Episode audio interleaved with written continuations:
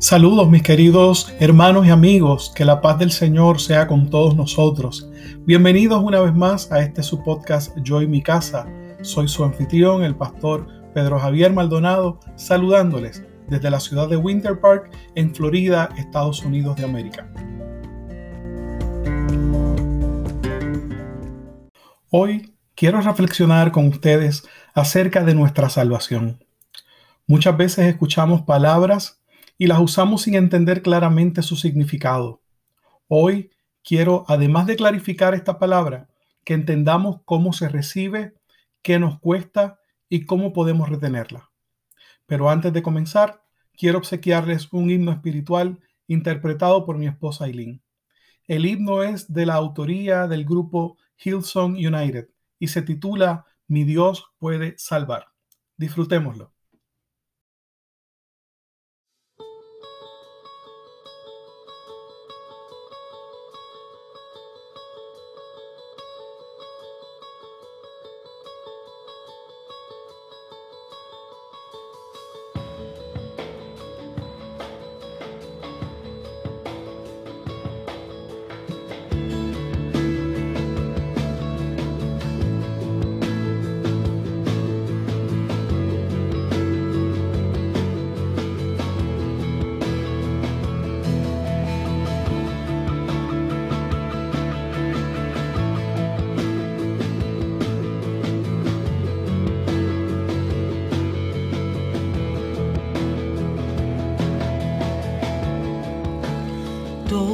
Necesitan amor que nunca falla, tu gracia y compasión. Todos necesitan perdón y esperanza de un Dios que salva.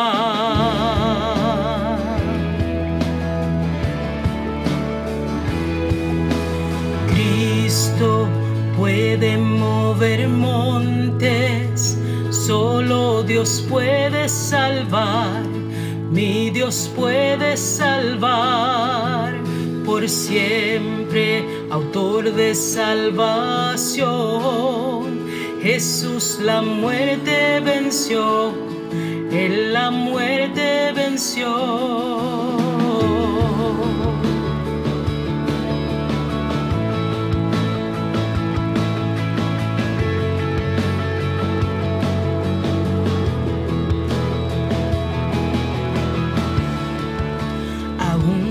Mis temores, sé que me aceptas.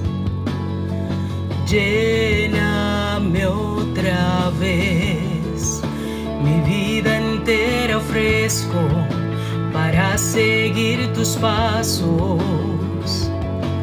A ti me rindo, a ti me rindo.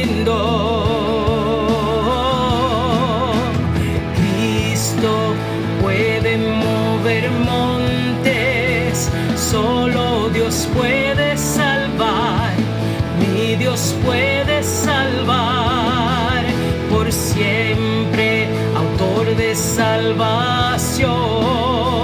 Jesús la muerte venció,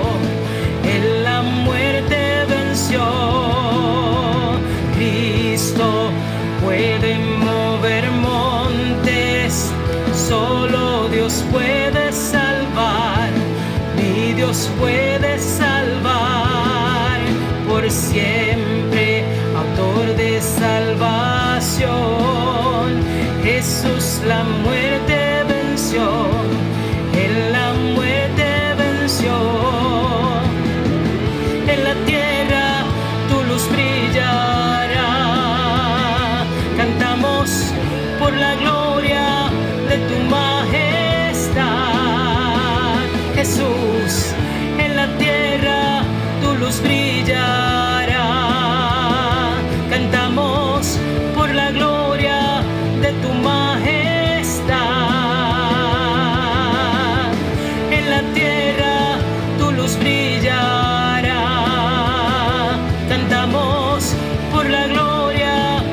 majestad.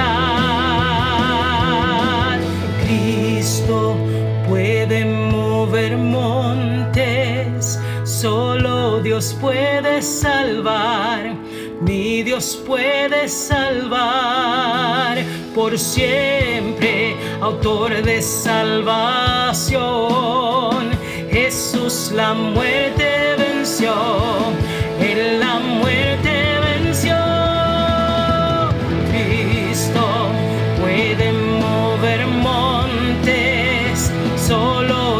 puede salvar, mi Dios puede salvar por siempre, autor de salvación. Jesús la muerte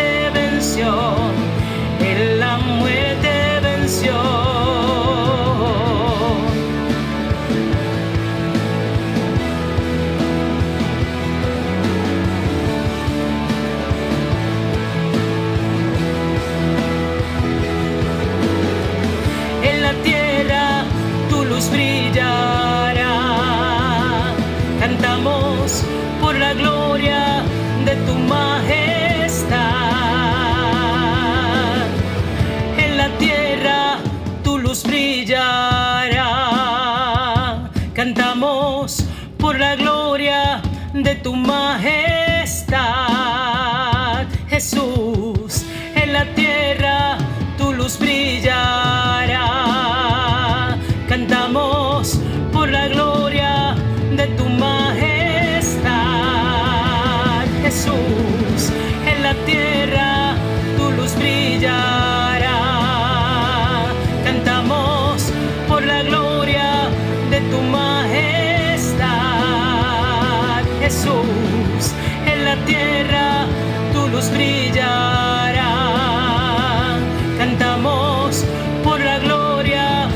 tu majestad.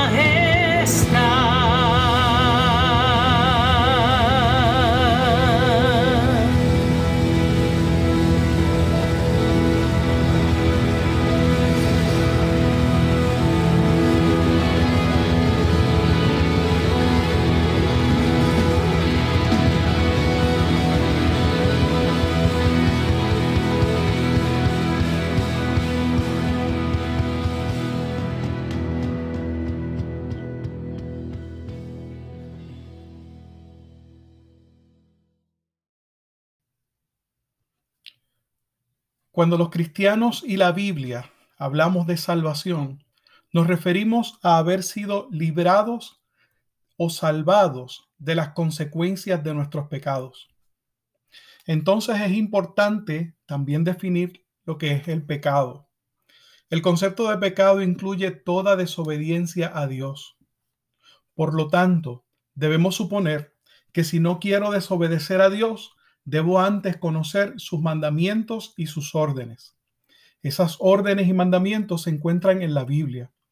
Si usted es una persona no judía, es decir, que no nació en el país de Israel, entonces como yo es un gentil. Y los gentiles fuimos incluidos en la relación con Dios en el Nuevo Testamento. Básicamente, el Nuevo Testamento ofrece el perdón de toda desobediencia a Dios si la persona está dispuesta a creer que estas cinco cosas que le voy a mencionar son ciertas. Número uno, que Jesús es el Hijo de Dios. No se puede recibir salvación sin antes aceptar esa creencia fundamental y básica de que Jesús es el Hijo de Dios porque es a través de Jesús que vamos a recibir la salvación.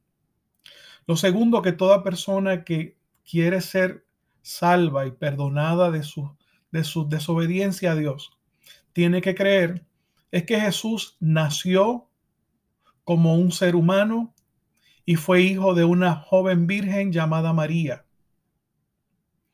Lo tercero que la persona debe creer es que Jesús se despojó a sí mismo de su igualdad a Dios, es decir, dejó su divinidad para tomar un cuerpo humano y vivir entre nosotros.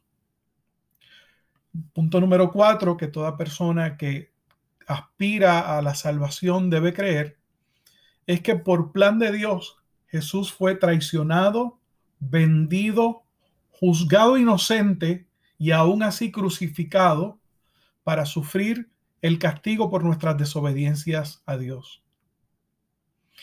La muerte de Jesús no fue un plan de los fariseos, no fue un plan de los principales sacerdotes ni de los escribas. la muerte de Jesús no fue un plan de los romanos ni del pueblo judío. La muerte de Jesús fue plan de Dios. Desde el principio de todas las cosas, ya Dios sabía que el hombre iba a desobedecerle y había preparado un plan para restablecer la relación entre él y el hombre. Lo último que toda persona que aspira a la salvación debe creer es que Jesús resucitó al tercer día de muerto, Jesús ascendió a los cielos y Jesús regresará de los cielos para buscar a aquellos que han creído y han sido salvos. Ahora, déjeme hacerle una nota aclaratoria. Para recibir la salvación, no hay nada que puedas ofrecerle a Dios a cambio. La salvación solo se recibe creyendo. El punto número dos que quiero aclararte es que la salvación no requiere que tú sufras, que tú ayunes, que tú te separes de tu familia, que tú dejes tu, trabajo, que dejes tus amistades. Nada de eso te gana la salvación. Ya el que iba a sufrir, sufrió y entregó su vida. Y murió una sola vez. Nadie tiene que sufrir junto a él. Él nos libertó de las consecuencias de nuestros pecados, nos libró de ellas. El tercer punto que quiero aclarar hoy es que la salvación no tiene un periodo probatorio, hermanos un periodo en el que miden tu desempeño antes de ofrecerte la posición. No hay que actuar, no hay que hacer cosas para ser acreedor, para ser merecedor de una salvación, porque la salvación es gratuita. La salvación es automática, es instantánea. Tan pronto tú crees y confiesas a Jesús, eres salvo. Eso lo muestra la Biblia en aquel ladrón que estaba muriendo crucificado junto a Jesús. Y en un momento de su agonía le dice a Jesús, acuérdate de mí cuando vengas en tu reino. ¿Qué estaba confesando aquel hombre? Estaba confesando que creía que Jesús era rey. Estaba confesando que él creía que Jesús regresaría otra vez aún después de la muerte. Y esa fe llevó a Jesús a decirle, hoy mismo, no dentro de un año, no cuando me demuestres que te portas bien, hoy mismo estarás conmigo en el paraíso. El punto número cuatro que quiero aclarar es que la salvación no se obtiene por competencia con otros. No sé si recuerdan el caso que relata los evangelios acerca de un fariseo que fue al templo a orar y también al templo a orar fue un cobrador de impuestos. Y mientras el fariseo oraba, la Biblia dice que oraba consigo mismo. Es decir, decía cosas para sí mismo, no para Dios. Él le daba gracias a Dios porque él no era como los demás. Le daba gracias a Dios porque él tenía una apariencia exterior de religiosidad. Y esa apariencia exterior se manifestaba en que él ayunaba, que él diezmaba, que él asistía al templo. Y en un momento, viendo al publicano, le dice, y doy gracias porque no soy ni siquiera como este que está aquí a mi lado. La Biblia dice que aquel hombre no salió de allí justificado. Sin embargo, aquel publicano oraba sin levantar la cabeza. Oraba con actitud de humildad y de humillación, diciendo, Dios, sé propicio a mi pecador. Oiga, mis hermanos, si nuestras oraciones cambiaran, si todos comprendiéramos que no tenemos nada en nosotros que nos haga merecedores de la atención, del trato, del amor, de la misericordia de Dios. Qué diferente sería nuestro mundo. El punto número 5 con el que quiero terminar y que quiero aclararles a todos mis hermanos es que la salvación es ofrecida como regalo por la bondad divina a todo el que cree, sin excepción, sin discrimen ni favoritismo. ¿Qué quiero decirle con esto? Quiero decirle, mis hermanos, que este regalo de Dios que se llama la salvación y el perdón de nuestros pecados está accesible para todo ser humano. Para los que han sido buenos, para los que han sido malos. Para los que se han portado bien y para los que se han portado mal. Mis queridos hermanos, la salvación se ofrece no solamente a los norteamericanos o a los puertorriqueños o a los hispanos, también se le ofrece a los de Egipto, se le ofrece a los de India, se le ofrece a los de Cuba, se le ofrece a los de Nicaragua, la salvación se ofrece a los homosexuales, a las lesbianas, a los adúlteros, a los mentirosos, a los cristianos, a los de distintas sectas. La salvación está disponible para todos, mis hermanos queridos. Usted no puede creerse que usted es más salvo porque usted es pentecostal. Usted no puede creerse que usted es más digno porque usted es norteamericano. Mire, Dios no tiene partidos políticos. Dios no trabaja con los reinos de este mundo. Él es rey sobre los reinos de este mundo. Así que Dios no tiene discrimen por raza. A Dios le interesan las vidas negras, le interesan las vidas blancas, le interesan las vidas amarillas, le interesan todas las vidas. Dios no salva solo a los hombres, Dios salva a las mujeres, Dios salva a los niños. Tal vez usted me pregunte, ¿y qué de la obediencia a los mandamientos y de hacer buenas obras? Pues mire, yo le voy a decir que la obediencia a la Biblia y las buenas obras son el resultado de haber sido salvados, no un requisito para salvación. Sé que hay personas que no pueden entender estos conceptos acerca de la salvación, pero no es requisito entenderlo, sino creerlo. Es difícil entender estos conceptos porque nuestra experiencia humana, las cosas no se dan de esta manera. Tal vez alguien te haya dicho que el amor de Dios es como el amor de una madre o de un padre, pero si tu madre te abandonó o si tu padre te faltó cuando más lo necesitaste, entonces vas a crear una visión distorsionada de Dios. Por eso es que el salmista dijo, aunque mi padre y mi madre me abandonen, con todo Jehová me recogerá. El amor de Dios es incondicional, hermanos, y solo requiere fe.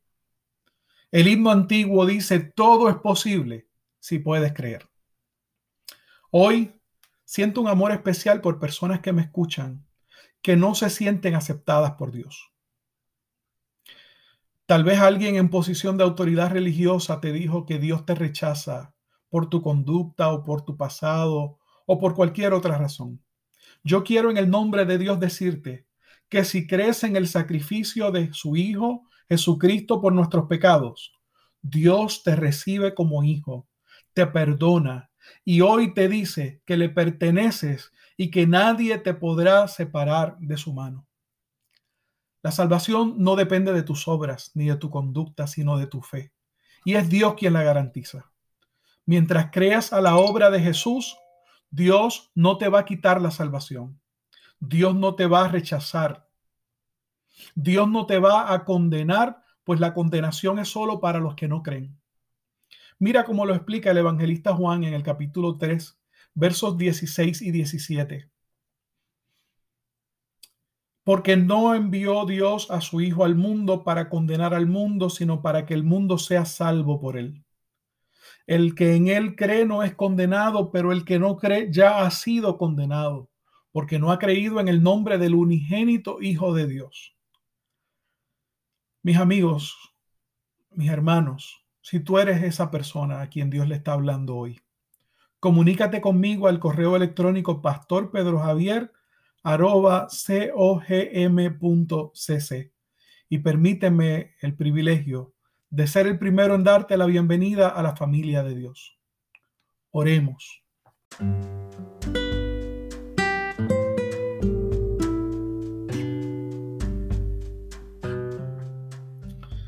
Padre del cielo, Dios de todo honor y gloria y majestad, solo a ti nuestras almas adoran. Solo a ti te reconocemos como Señor y Dios. Autoridad arriba en el cielo y autoridad y poder abajo en la tierra. Gracias por la salvación. Gracias por el perdón de nuestros pecados. Gracias por alcanzar nuestra vida cuando estábamos lejos de ti. Gracias por interesarte en tener una relación con nosotros, Señor. Yo te pido que hoy tú permitas que la palabra que pusiste en mis labios alcance a alguien que está necesitado de escucharla. Señor, que esta palabra quite el temor que algunos tienen a perder su salvación que esta palabra quite el temor que algunos tienen, Señor, a ti, a tu palabra, a tu santidad. Porque aunque nosotros reconocemos tu santidad y te honramos, nosotros también te vemos como nuestro Padre.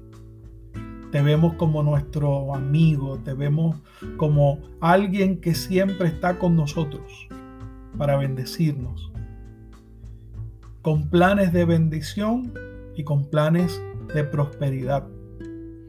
Ayúdanos a creer y a recibir por fe todas las bendiciones que tú has preparado para nosotros. En el nombre santo, glorioso y bendito de Jesús, nuestro Rey y Señor. Amén, amén y amén.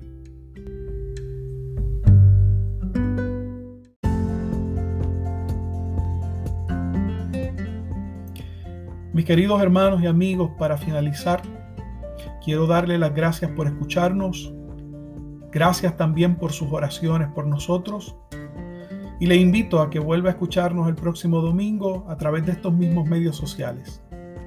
Mientras tanto, que la bendición de Dios Padre, la paz de Dios Hijo y la compañía del Espíritu Santo sea con todos nosotros durante esta semana. Amén, amén y amén otra vez.